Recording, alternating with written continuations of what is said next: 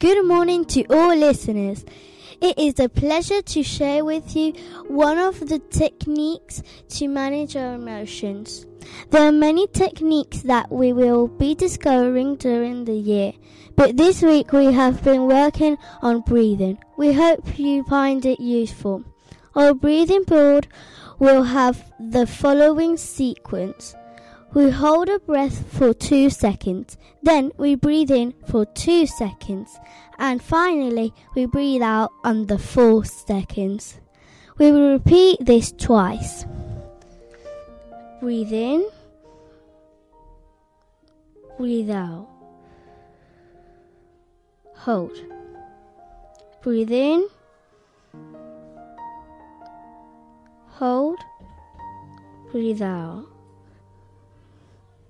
Breathe in. Hold. Breathe out. Hold. Breathe in.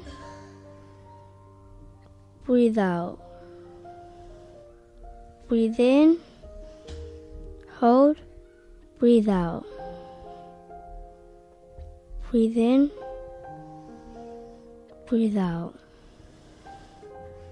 Hold. Breathe in. Hold. Breathe out. Breathe in. Hold. Breathe out. Hold. Breathe in. Breathe out. Breathe in. Hold. Breathe out. Okay, we are done. How do you feel now? Have a happy and a relaxed day.